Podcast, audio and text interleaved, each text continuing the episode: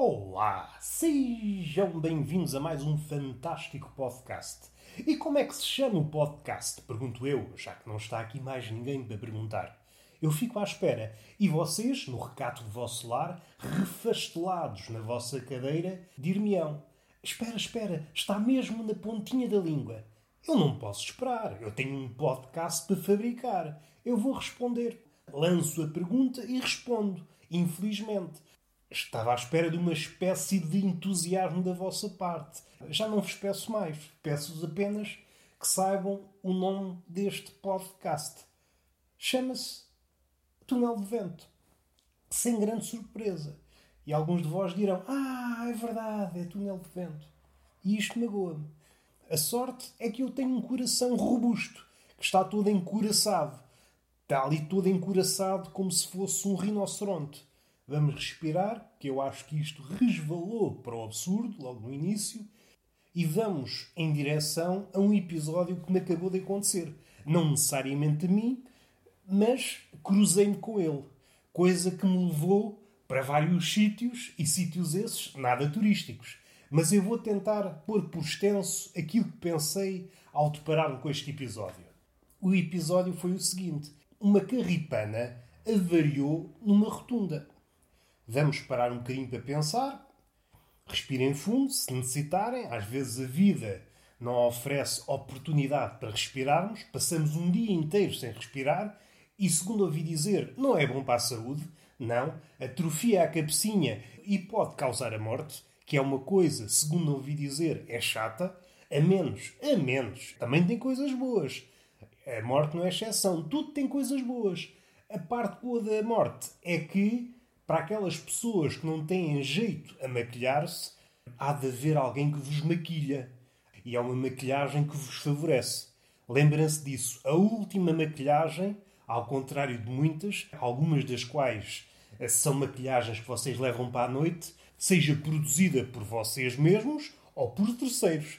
Mas seja como for, o resultado da maquilhagem com que se besuntam para ir para a noite, muitas vezes esse resultado é desastroso dando vários passos para trás. O sítio onde a felicidade prospera, a morte.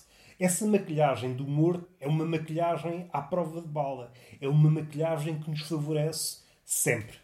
É uma coisa boa. E vamos dar vários passos atrás. Não sei a razão pela qual vim cá ter.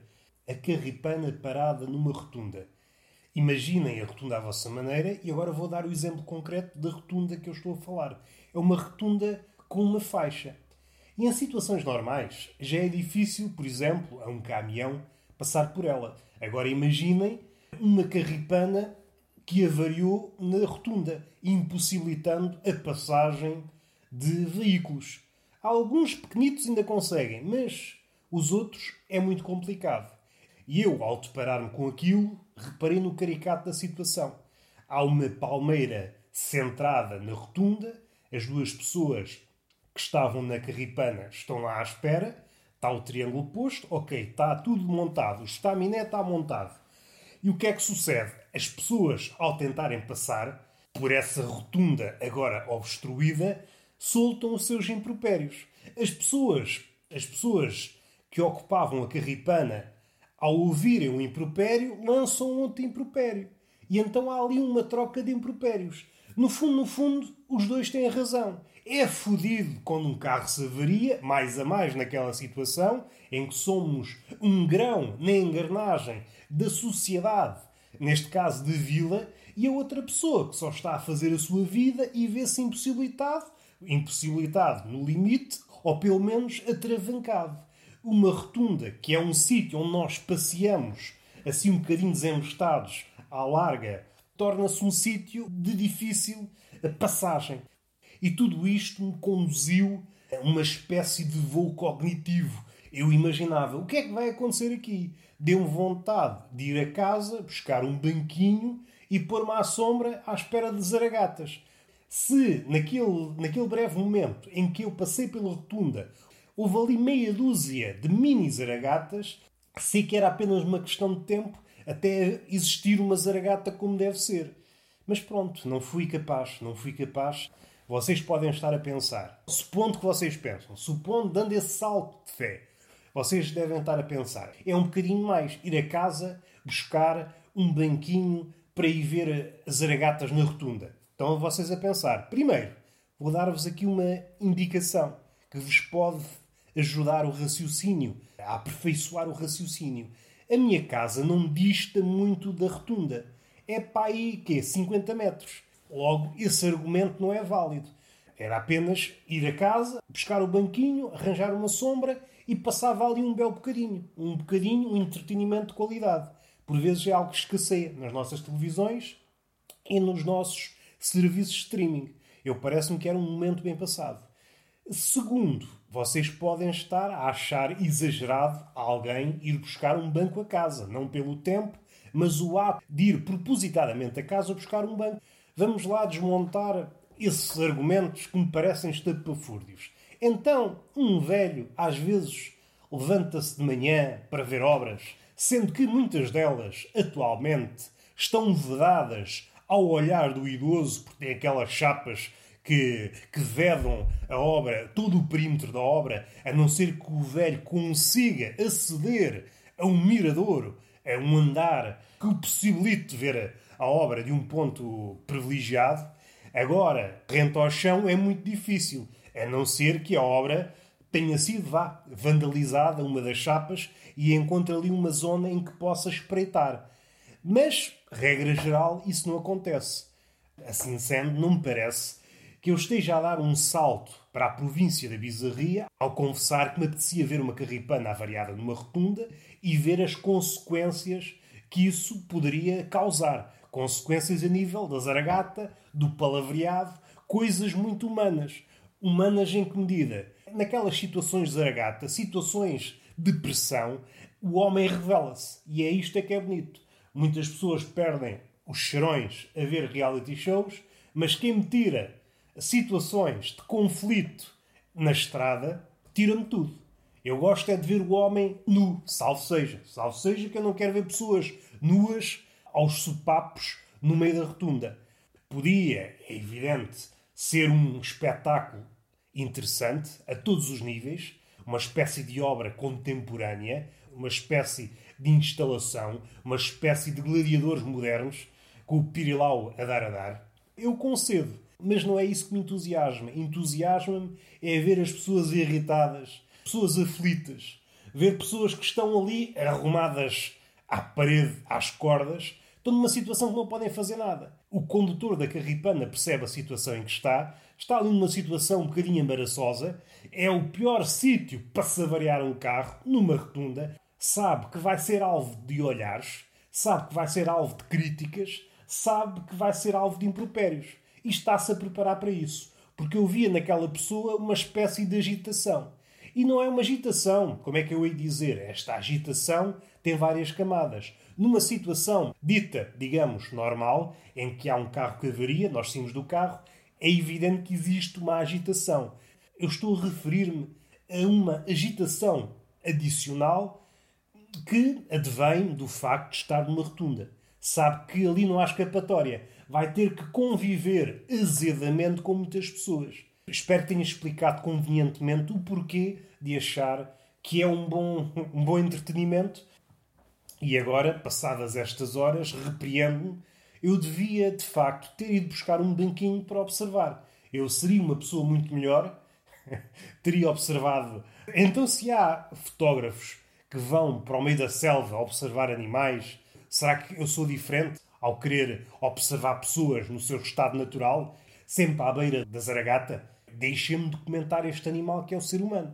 Vamos respirar fundo e, para terminar, vou apenas salientar uma coisa. Coisa essa sem interesse, como vem sendo o hábito. Eu, há coisa de dias, troquei de óculos. Nada de especial. Uma pessoa portadora de óculos, de vez em quando, tem que fazer uma troca. As lentes já estavam, já estavam desajustadas, até os próprios óculos já estavam assim um bocadinho bambos, já estavam todos largos. Então peguei em mim, que é mesmo assim, eu peguei em mim e atirei-me para um sítio onde se vende óculos. Antes de avançar para o problema propriamente dito, faço questão de salientar a forma estupenda que fui, que fui recebido na loja, na Multióticas, de guia não sei se menina, se é sempre complicado. Menina, senhora, não sei. Não sei qual é o apodo, porque varia de mulher para mulher. Há mulheres que gostam de ser chamadas meninas, outras mulheres. Ninguém sabe, ninguém sabe. E é tudo muito complicado. Não tem estudos para perceber qual é o nome que se adequa. Mas o que interessa é que essa, essa mulher tratou-me de uma forma impecável. É aquela simpatia que eu já não via há décadas. Por norma, ainda que haja exceções, somos tratados sempre com simpatia. Contudo, essa simpatia é uma simpatia hum, postiça. Nós notamos, nós já somos experimentados, nós já compramos milhares de coisas, percebemos quando é que é falsa. Agora, aquela simpatia genuína, aquela pessoa que está efetivamente contente de nos ver, muito agradável.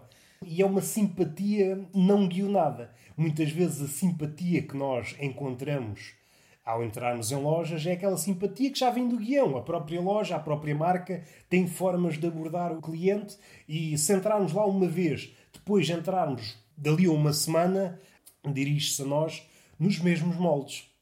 Ora, não foi este o caso.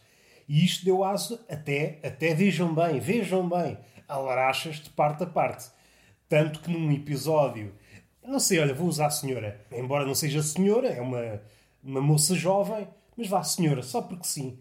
Houve ali uma altura em que ela referiu o número de dias em que os óculos estariam prontos, tinham que ir não sei aonde e depois voltar, e eu referi se eram mesmo esses dias que ela referiu, salvo erro era uma semana, ou se essa semana é uma semana à FNAC.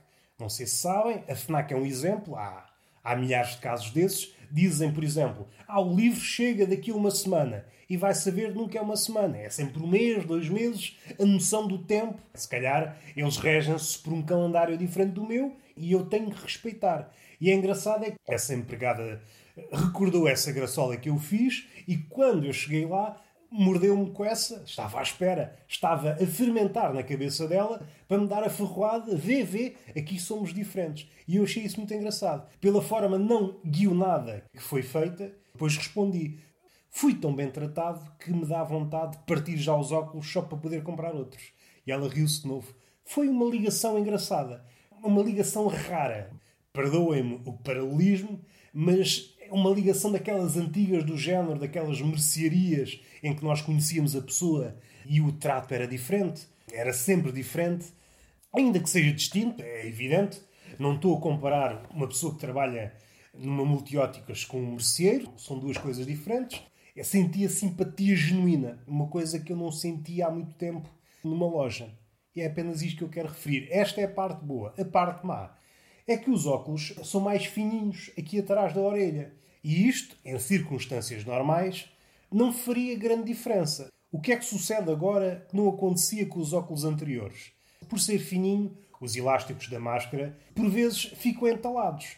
E o que é que pode suceder? Ao tirar a máscara, os óculos vão atrás o que pode danificar os óculos ou ir à vida. Partem-se os óculos, partem-se as lentes e é triste. É triste para um pobre, sobretudo. É, para um rico, se calhar, olha, é uns óculos partidos, compra-se outros. Agora, para um pobre, parte-se os óculos. E pá, acabou a minha vida. Porque um pobre está sempre ali à rasca. Aparece assim uma, uma despesa adicional, imprevista, o pobre, ui, já estou fodido. já estou fodido, já não posso fazer férias durante os próximos 5 anos.